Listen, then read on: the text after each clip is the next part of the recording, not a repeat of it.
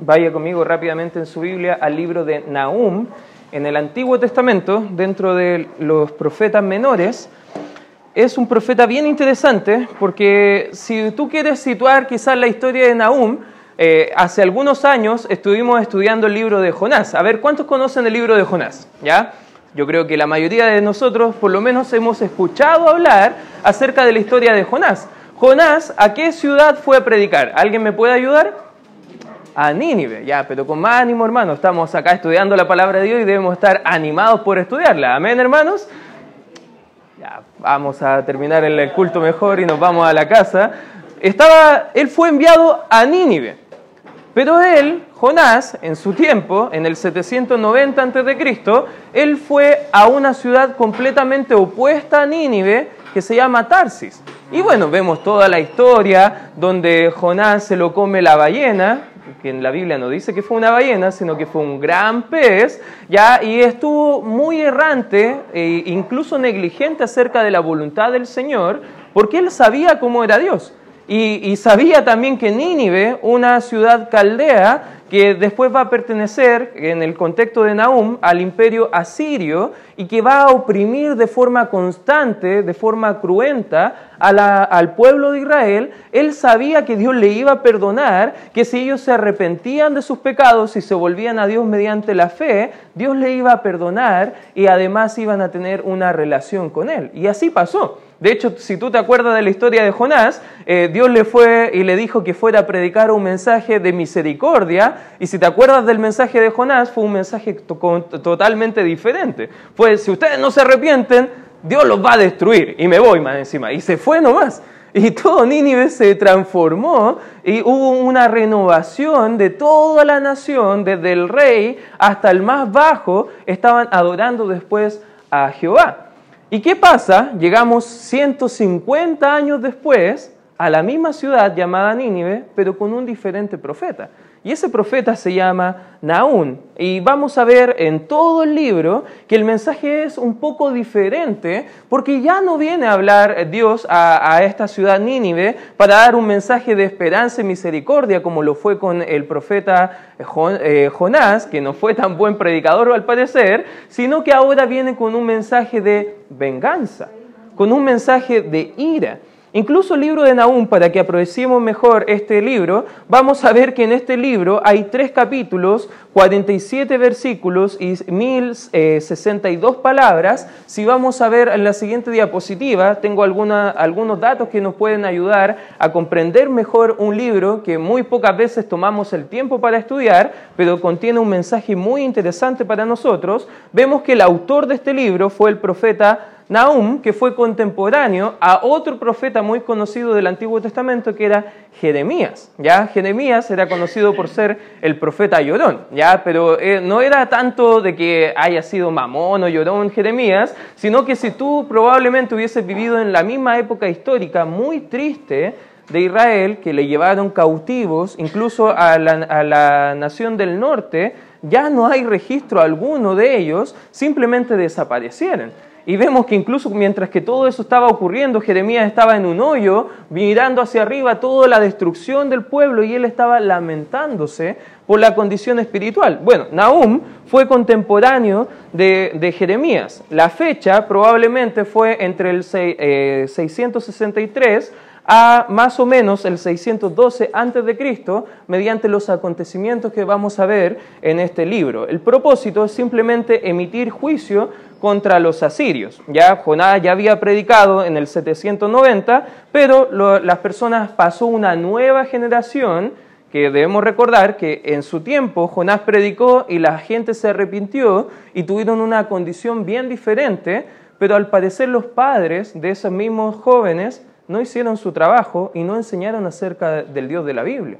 Y los hijos, en vez de buscar adorar a Dios, buscaron adorar a otros dioses. Y luego pasó una tercera generación que ya habían olvidado completamente a Dios y ya estaban eh, sumidos completamente en la idolatría, la violencia, la arrogancia. Incluso el nombre Nahum en hebreo significa consolación porque Nahum viene a traer un mensaje de consolación a los que ya estaban cautivos por este imperio asirio, pero no iba a traer consolación a los mismos asirios, más bien viene con un mensaje de juicio y de venganza. ¿Para qué se escribió el libro? Bueno, hay varias razones. En primer lugar, porque Dios es santo y da a los desobedientes justa retribución que merecen sus propios pecados. ¿Cuántos de nosotros entendemos que nuestro Dios es santo? Amén. Entonces no hay ninguna relación en nuestro Dios santo con el pecado. Y nosotros a veces como hijos de Dios nos olvidamos de ese atributo importante de Dios, que Dios no puede tolerar el pecado debido a su santidad. Otro propósito de este libro que fue enviado eh, para nosotros también de mucho, provecho, de mucho provecho perdón, es que Dios también a través de este libro va a revelar que no va a dejar impune el pecado de ninguno de los hombres tanto a sus hijos como a los que no son sus hijos. El pecado, hermanos, siempre trae consecuencias, a veces no inmediatas, pero sí va a haber consecuencias en nuestra vida. Y justo el libro de Nahum tiene mucha relevancia eh, en nuestro contexto por lo mismo. Y un propósito más es que Dios garantiza a su pueblo que los protegerá, pero ojo, si ellos viven de acuerdo a los estándares que Él determina en su palabra. A veces como cristianos queremos vivir la protección del Señor, pero queremos vivir lejos de la cobertura que nos da su palabra para vivir bajo los estándares de Dios. Si tú eres hijo de Dios y quieres la bendición del Señor, pero hacer tu propio plan, déjame decirte que el libro de Nahum te va a ayudar a cambiar tu perspectiva de cómo Dios funciona también con sus hijos, ¿ya? Hay un bosquejo general que aquí está y lo vamos a explicar en la siguiente diapositiva, si puede avanzar. Ya un pequeño eh, panorama voy a hacer de este libro, como tiene solamente tres capítulos. Cada capítulo va a tomar una perspectiva en cuanto a la nación de Nínive que va en, el capítulo 1 ver una denuncia de Nínive por cuanto han pecado con Dios y han hecho enojar a Dios, y vemos el celo de Dios, la venganza, la indignación de Dios, pero también vemos en medio de todo ese juicio de venganza, vemos la misericordia y la fidelidad del Señor. ¿Cuántos de nosotros agradecemos por esos eh, atributos del Señor? Amén. Eso nos va a mostrar el capítulo 1 que vamos a entrar en breve a estudiar. El capítulo 2 nos va a mostrar la destrucción de Nínive, ¿ya? Por la justicia de Dios. Vamos a ver cómo van a ser atacados los ninivitas, cómo va a ser destruido, va a quedar en ruinas, desolada, en vergüenza, en vergüenza, perdón, una destrucción completa.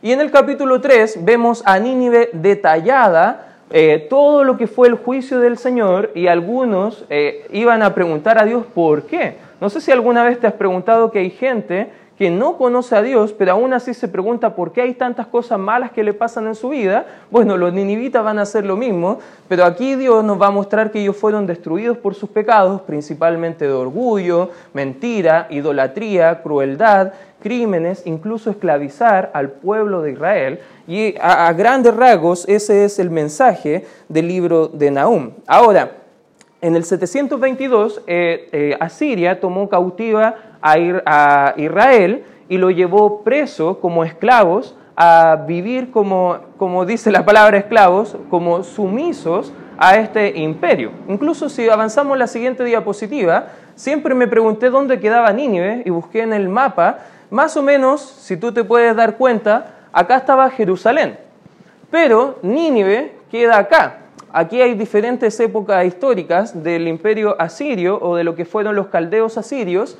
entre el 1800 y 1600 a.C.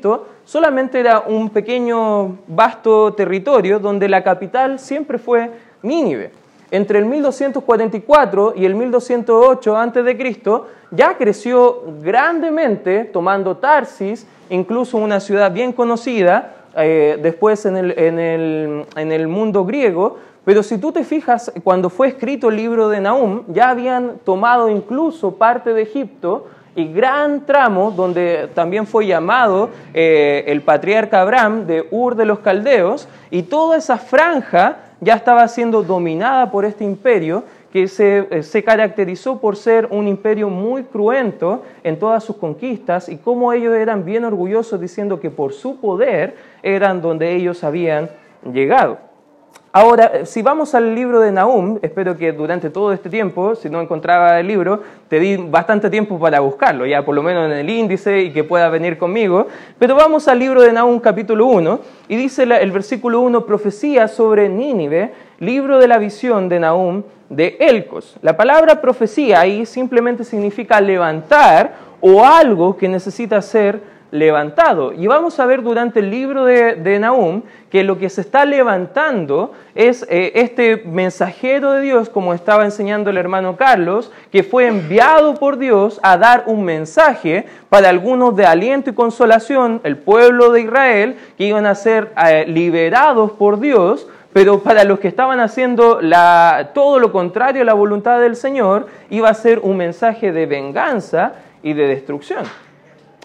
Incluso el día de hoy, mucha gente no quiere creer en Dios porque dice, si Dios existe, entonces ¿por qué permite? Y luego van a levantar muchas acusaciones contra Dios.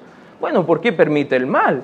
¿Por qué permite el hambre? ¿Por qué permite, no sé, la adversidad? Y hay mucha gente que tiene miedo de tratar de dar una explicación bíblica, pero Nahum no tiene ningún miedo. Más bien se levanta y les pasa la mochila pesada de la carga de sus propios pecados a las personas que van a oír el mensaje. Y ese mensaje es un mensaje de que las personas habían oprimido al pueblo de Dios, que equivalía también a oprimir y enojar al mismo Dios de la Biblia. Y vamos a ver un mensaje en el libro de Nahum que es que simplemente Dios es vengador.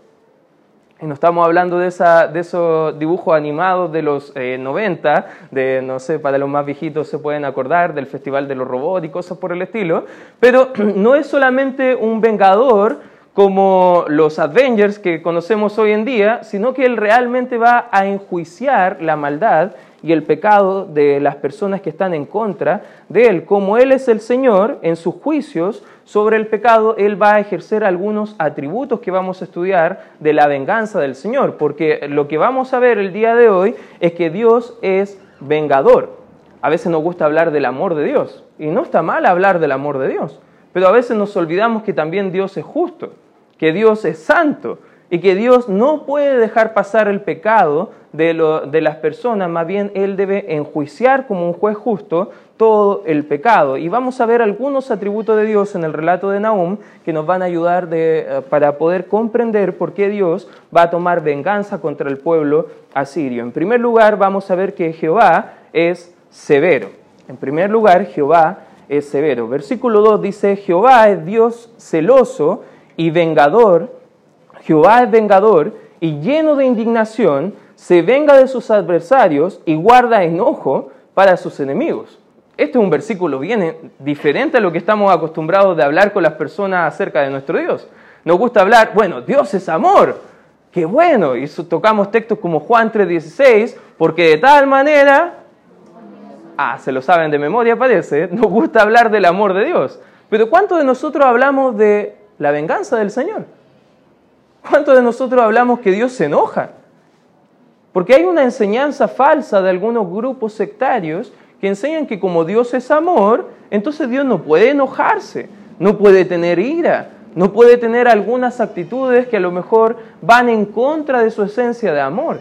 Pero creer en un Dios así es simplemente creer en un Dios completamente diferente al que enseña la palabra de Dios. Y uno de los atributos de Dios es que Él es severo. ¿De qué forma? En su persona estos atributos se relacionan, por ejemplo, en el versículo 2 dice al comienzo, Jehová es Dios, ¿qué dice? Eso significa que Dios es celoso porque, no sé, si alguien acá tiene el iPhone 11 y Dios no lo tiene, ¿va a tener celo de él? No, no está refiriéndose acerca de eso, sino que está hablando de un celo en una relación.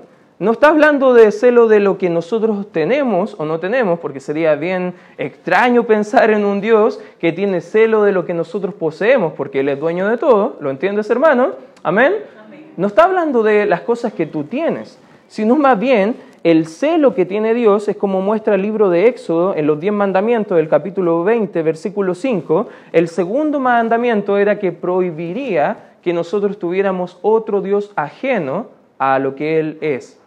Por eso, cuando hablamos de que Dios es celoso, está celando nuestra relación, está celando nuestro corazón, está celando nuestra mente, está celando con qué cosas o qué intenciones estamos haciendo. Y Nínive, debemos recordar que era una ciudad muy idólatra, pero no eso, eso no, no solamente era un mensaje para Nínive, pero también es un mensaje para nosotros el día de hoy. A veces nosotros nos gusta decir que Dios es nuestro Dios, que Él es nuestro Señor, pero si tú no le das el primer lugar de tu vida, Él está celándote. Él está llamándote a darle el lugar que Él merece en tu vida, en tu corazón, en tu familia, en tu matrimonio. Vemos la misma idea en varias veces en la Escritura. Por ejemplo, acompáñame el libro de Josué, capítulo 24, guarda tu espacio en porque para algunos se le va a perder y después va a ser difícil volver a encontrarlo. Dice que vaya conmigo a Josué, capítulo 24, versículo 19, dice la palabra de Dios, entonces Josué dijo al pueblo, no podréis servir a Jehová porque Él es Dios, ¿qué dice?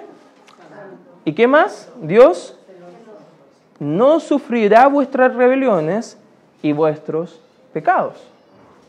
Aquí al final de su liderazgo, Josué está diciéndole al pueblo, ustedes si quieren elegir servir a otro Dios, bien pueden, yo y mi casa vamos a servir a Dios, pero deben recordar que Jehová es un Dios santo y también celoso, y que no va a dejar pasar sus pecados, más bien Él va a enjuiciar sus pecados. El libro de Ezequiel, acompáñame ahí por favor, está Isaías, Jeremías y luego está Ezequiel el capítulo número 39. Acompáñame por favor ahí. Ezequiel capítulo 39, versículo 25. Dice la palabra del Señor, por tanto, así ha dicho Jehová el Señor, ahora volveré la cautividad de Jacob y tendré misericordia de toda la casa de Israel y me mostraré que dice, por mi santo nombre. El mismo mensaje que está predicando Nahum es el mensaje que ha sido predicado en toda la Biblia. No podemos servir a dos señores. El Señor Jesucristo habló de servir a las riquezas y servir a Dios. No podemos. Usted debe escoger a quién va a servir. Usted o va a ser amigo del mundo o va a ser amigo de Dios, pero no puede coquetear con Dios porque Dios es un Dios celoso. Y Él no solamente es celoso, sino que Él es severo en enjuiciar también nuestro pecado. No solamente Dios celoso, vuelva conmigo Nahum, pero también el versículo 2 nos muestra que es vengador. Debemos entender que la venganza de Dios no es personal. No es que Dios se ensaña con algunos porque odia a algunos y ama a otros, como algunos están enseñando, sino que más bien su venganza, en el contexto de la palabra en hebreo, es una venganza judicial. Es como cuando, no sé si habrá alguno de acá que ha recibido algún parte alguna vez, ¿cuántos de acá? Ya no voy a hacer la pregunta, pero lo más probable es que dentro de un grupo como este habrá alguien que haya recibido un parte y el carabinero o la persona que dio el parte no tiene nada personal contra nosotros. Pero él tuvo que emitir la infracción y luego en un tribunal debe haberse el pago de esa infracción porque no hay nada personal, más bien es algo judicial es algo que debe realizarse. Y en cuanto a la venganza del Señor, es de la misma forma. Él conoce todos los antecedentes y aplica justa retribución a las faltas de cada una de las personas. Si vamos al libro de Primera de Tesalonicenses, acompáñame por favor ahí, Primera de Tesalonicenses capítulo 4, en el Nuevo Testamento, Primera de Tesalonicenses capítulo 4, versículo 6, Primera de Tesalonicenses capítulo 4, versículo 6 ocupa la misma idea de la palabra y dice que ninguno agravie eh, ni engañe en nada a su hermano, porque el Señor es que dice de todo esto, como ya os hemos dicho y testificado. Dos veces en la Biblia, por lo menos, ocupa la misma forma de la palabra, uno en el libro de Nahum, que acabamos de leer, y el otro lo encontramos en este tramo de la Escritura. En ambos está hablando de que Él va a emitir venganza, principalmente cuando ha sido ejecutado algo injusto contra sus hijos. Hermano, cuando usted se mete con otro hermano en Cristo, no es solamente una discusión entre hermanos, sino que hay un Dios que va a mediar entre nosotros.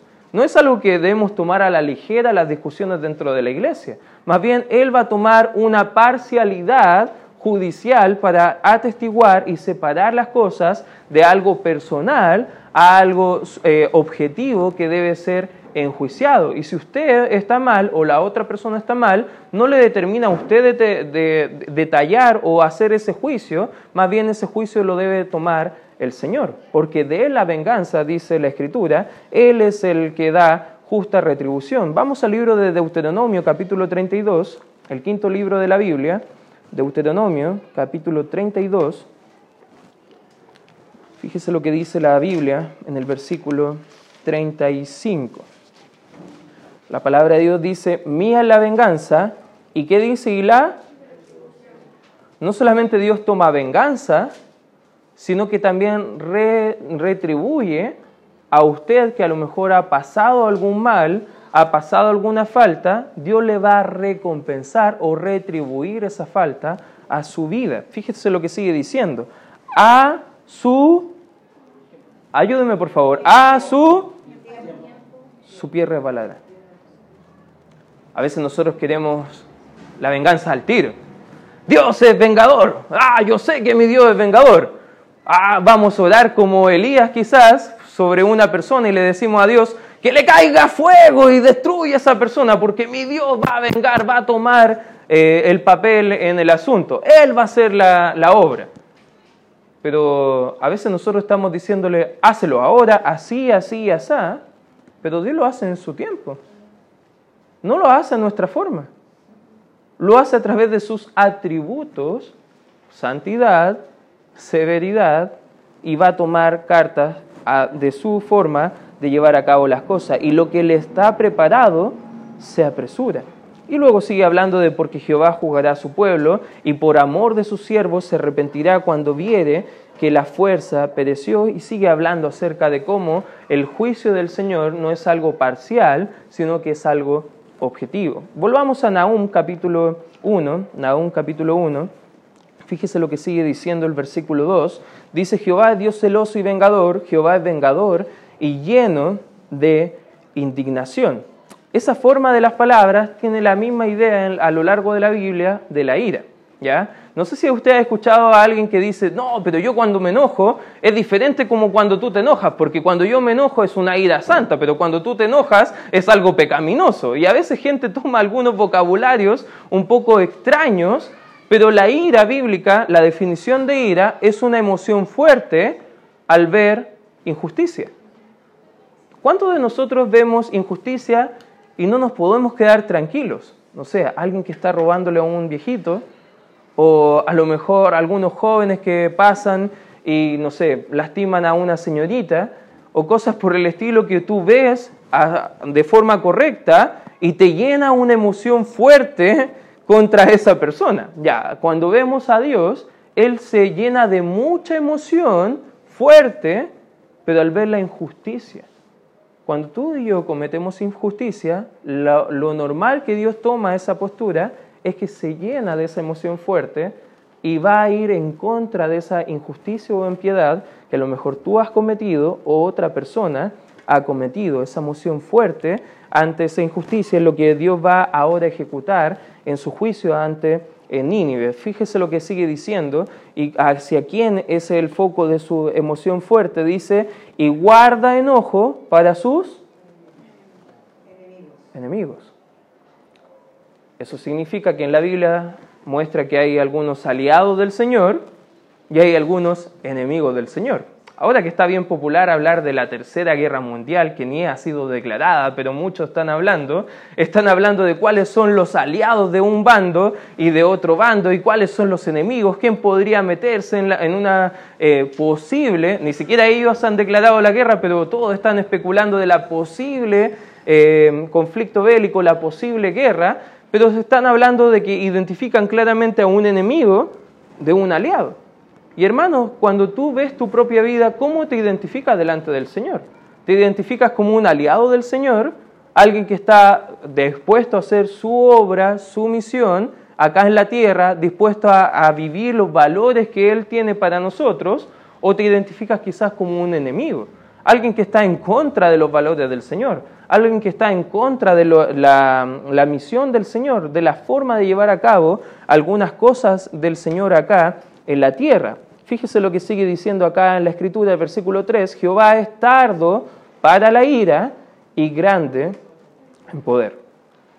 Quiero explicar, hermanos, o quiero hacer un pequeño paréntesis, la Biblia nunca dice que Dios no se enoja. Más bien dice la Biblia que Él es tardo para enojarse.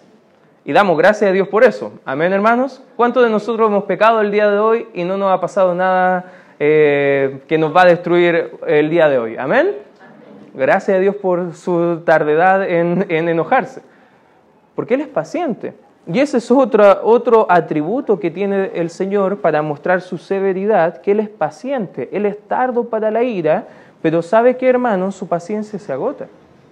A veces algunos creyentes piensan que como Dios es tardo para enojarse, nunca le va a pasar algo malo si es que están jugando con el pecado, o están jugando con alguna mala decisión, o si están jugando con unas malas amistades, que no le va a pasar nada. Total, Dios no se enoja, no me va a mandar inmediatamente lo que yo merezco. Bueno, entonces si Dios no me manda inmediatamente, probablemente nunca me mandará nada malo a mi propia vida.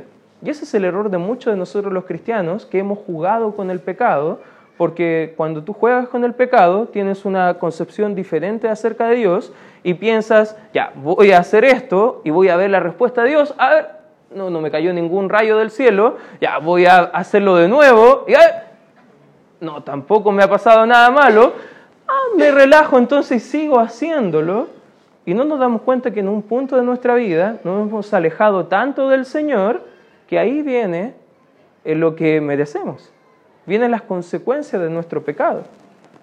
Él es paciente, pero su paciencia se agota. Su paciencia no se convierte, hermano, eh, en indulgencia. No sé si entiendes la palabra indulgencia, que simplemente no, no va a llevar a, a, cabo lo que Él ha dicho. Pero si hay un atributo del Señor que Dios no miente, hermano. Si Él promete enjuiciar nuestro pecado, adivine lo que va a hacer, enjuiciar nuestro pecado. Si Él promete tomar la venganza eh, en sus manos y no en nuestras manos, adivine qué Él va a hacer Él.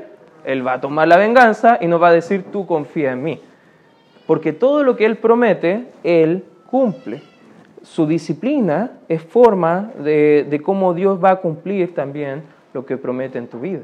Quizás habrán algunos de acá que pueden decir, después de haber pasado la disciplina, doy gracias a Dios porque me tomó en esa disciplina. Porque si Dios no hubiese cumplido lo que prometió, quizás yo estaría muy lejos de sus caminos. Y damos gracias a Dios por la disciplina del Señor. Damos gracias a Dios porque Él es severo para tratar con nuestro pecado. Pero fíjese lo que dice el versículo 3, no solamente es eh, paciente, pero también es poderoso. Versículo 3 dice, Jehová es tardo para la ira y grande en poder. Y no tendrá por inocente al culpable. Jehová marcha en la tempestad y en los torbellinos, y las nubes son el polvo de sus pies. Él amenazaba el mar y lo hace secar y agota todos los ríos. Basán fue destruido y el Carmelo y la flor del Líbano fue destruida. Los montes tiemblan delante de él y los collados se derriten. La tierra se conmueve ante su presencia y el mundo y todos los que en él habitan. ¿Quién permanecerá delante de su ira y quién quedará en pie en el ardor de su enojo? Su ira se derrama como fuego y por él se hieren las peñas.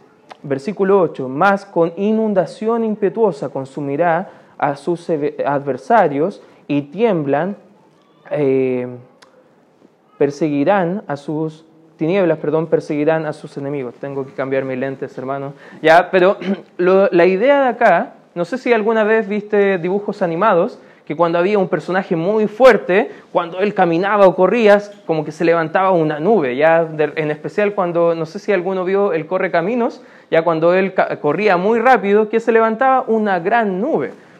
Eso habla un poco de la imagen caricaturesca de este salmo que está explicando Nahum, del poder, de la diligencia, de la prontitud que va a tener Dios para ejecutar su juicio delante de sus adversarios. Él posee todo el poder. Debemos recordar, hermanos, que Él es todopoderoso. Amén.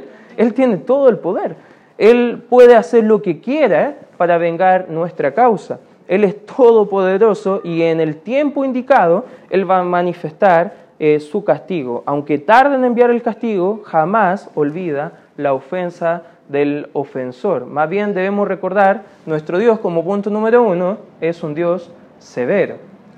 Por ende, si Él va a vengar, no debemos tomar en poco su, su severidad. Porque cuando viene la disciplina, hermano, dice el libro de Hebreos capítulo 11, no te va a gustar. No te va a gustar cómo Dios te va a llamar. Pero aún así vamos a agradecer después porque vemos que es lo mejor que podemos hacer, ser llamados por este Dios severo. No solamente vemos la severidad del Señor, sino que como estábamos viendo recién, también en segundo lugar, Jehová es poderoso. Posee toda la fuerza necesaria para ejecutar el juicio, para eliminar a los asirios y preservar al pueblo de Judá, porque no hay problema más poderoso que nuestro Dios. Hermano, ¿has tenido alguna dificultad con alguna persona y has orado al Señor entregándole a esa persona? ¿Qué has hecho después? ¿Vuelves a afanarte discutiendo con esa persona o confías que Dios puede cambiar el corazón de esa persona? Eso debería ser nuestra respuesta. No debemos orar al Señor diciéndole, bueno, Señor, te entrego esta causa y simplemente volver después a, a, seguir luchando con la causa, porque si Dios es poderoso, nuestros enemigos simplemente están por debajo del poder de Dios. La Biblia enseña en el libro de Romanos capítulo 8, versículo 31, dice, si Dios es por nosotros, hace una pregunta acá el apóstol Pablo, ¿quién contra nosotros? No sé si has tenido un hermano mayor que te ha defendido, ya, pero cuando eh, yo era más o menos joven, ya hace algunos poquitos años atrás, mi hermano chico le hacían bullying en el colegio. Y siempre llegaba todas las tardes, me decía, hermano, me pegaron, hermano, me quitaron esto, hermano, me quitaron esto otro. Y yo siempre le preguntaba, porque yo era un poquito más alto que, que los compañeritos de mi hermano, le preguntaba, ya, ¿quién fue? Y cuando lo iba a buscar al colegio, le preguntaba, ya, a ver, ¿quién fue el que te empezó a, molestar? ¿Quién fue el que te pegó? Y me acercaba a los chicos, eran como de este porte, ya era fácil ser poderoso ante ese nivel de adversario, ¿ya? Y yo llegaba y decía, ¿por qué empezaba a molestar a mi hermano? ¿Por qué le estás pegando? Y lo normal de los adversarios de mi hermano eran, no, tío, lo que pasa es que no, él malentendió. No, si estábamos jugando nomás y le pasamos a llevar. Y se mataban en excusas y yo no hacía nada, simplemente preguntaba por qué lo hacen con cara de enojado y ellos después dejaban de molestar a mi hermano. Imagínate lo que podría hacer nuestro Dios si nosotros vamos ante Él diciéndole, tengo un problema con tal persona, tengo un problema en mi economía, tengo un problema en mi familia, tengo un problema en esta área que no puedo tener victoria. Señor, tú toma la venganza, tú toma el, el, las cartas en el asunto, tú eres lo suficientemente poderoso para hacer cambiar mi situación. Porque debemos recordar, hermanos, Dios es todo poderoso. Y en tercer lugar también, ¿qué nos muestra este texto? Que Jehová también es bondadoso para los suyos. Versículo 7 dice, Jehová es bueno. Jehová es bueno. ¿Lo entiende, hermano? Amén. Es súper bueno. Fortaleza en el día de la angustia y conoce a los que en Él confían. Le hago una pregunta, hermano. ¿Está pasando momentos difíciles? ¿Está pasando momentos complicados? se ve que su problema se le está yendo de las manos, ve que por más que usted luche y trate contra alguna causa, no puede tener victoria. Bueno, cuando usted recuerde eso, recuerde una cosa, hermano, Dios es bueno, Dios es bondadoso. Él es severo con sus adversarios, pero es bondadoso con sus hijos. Jehová es bueno aún en su severidad. Mira algunos textos de la Escritura en el libro de los Salmos. Acompáñame por favor ahí al Salmo 25. Salmos capítulo 25, fíjate lo que dice el versículo 8, el salmista está acá recordando un poco, y dice el versículo 8, bueno y recto Jehová, por tanto Él enseñará a los pecadores el camino. Él es tan bueno que cuando usted está mal, Él le enseña. Cuando usted piensa que su forma de llevar a cabo las cosas es la mejor, Él le enseña que no es tan mejor, más bien la forma de Dios es lo mejor, porque Él es bueno. Y le enseña a usted y a mí, pecadores, que su forma, sus pensamientos son más altos que nuestros pensamientos y sus caminos son más grandes que nuestros propios caminos. Fíjese lo que sigue diciendo el libro de los Salmos, pero ahora en el capítulo 34. Acompáñame por favor ahí. Salmo 34, versículo 8, dice la palabra de Dios, gustad y ved que es bueno Jehová. Dichoso el hombre ¿Qué, dice? ¿Quiere tener dicha en su vida? ¿Quiere vivir contento? ¿Quiere vivir con la frente en alto, sin temer a nada? Confía en el Señor. Porque ¿sabe qué? Dios es bueno. Y usted puede gustarlo. Puede ir a ver qué tan bueno es Dios. Usted puede venir a la iglesia y ver muchos testimonios de cómo ha sido bueno Dios. Amén, hermanos, porque Dios siempre es bueno. Fíjese lo que dice Salmos 86. Acompáñenme por favor ahí. Salmos 86, versículo 5. Dice, porque tú, Señor, eres bueno. ¿Y qué dice ahí? Y grande misericordia para con todos los que te invocan. Dios es bueno, hermano. Usted confía en Él. Usted entréguele su causa a Él. Y solamente entréguele a Él las consecuencias. Él va a hacer lo, lo, que es mejor. Usted va a hacer lo que es peor, pero Él va a hacer lo que es mejor porque Él es bueno. Fíjese lo que dice el Salmos 18. Vaya conmigo, por favor, ahí. Versículo 10.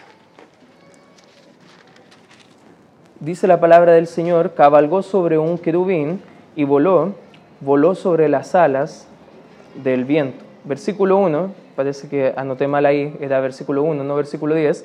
Te amo, oh Jehová, fortaleza mía. Versículo 2, Jehová, roca mía y castillo mío y mi libertador, Dios mío, fortaleza mía. ¿En qué dice? En Él confiaré. Sigue diciendo la, la escritura, invocaré, el versículo 3, a Jehová, quien es digno de ser alabado y seré salvado de mis enemigos. Qué bendición, hermano. Qué bendición que nuestro Dios, Él lleve a cabo nuestras propias causas. Porque sabe que cuando Dios juzga, lo hace debido a su propia severidad. ¿Usted quiere que Dios haga lo que es correcto? ¿Cuántas veces nos hemos preguntado por qué Dios espera tanto para castigar a los, a los ofensores? Bueno, tiene un plan. Usted aprenda a esperar ese plan. Va a ser severo con la persona, pero a usted no le toca determinar cómo Dios obra o cómo Dios nos obra. Él es poderoso, hermano. Él tiene todo el poder para hacer lo que Él quiere de acuerdo a su plan. Pero por sobre todo debemos recordar que en su bondad Él va a hacer siempre lo que es mejor para nosotros, pero también le trae gloria a Él. Por eso, hermanos, debemos aprender a, a recordar este principio, como vimos el día de hoy, que es de Jehová la venganza. Él es el vengador, no nosotros, hermanos. Y usted debe entregar su carga al Señor. Y quizás ha llegado el día de hoy con muchos problemas, con muchas dificultades, quizás con algún problema, incluso con algún hermano de la iglesia. Pero sea lo que sea, hermano, lo que usted haya llegado el día de hoy, lo único que quiero invitarle, hermano, es que usted recuerde quién es nuestro Dios. Y nuestro Dios es totalmente diferente a nosotros y actúa de una forma diferente. Y quiero invitarle a que usted le permita el día de hoy que Él actúe y entreguele a Él las consecuencias el día de hoy. Vamos a orar. Gracias Padre Santo por este tiempo estudiando tu palabra. Gracias por el libro de Nahum que nos ayuda a comprender mejor tus atributos, Señor, que nos enseña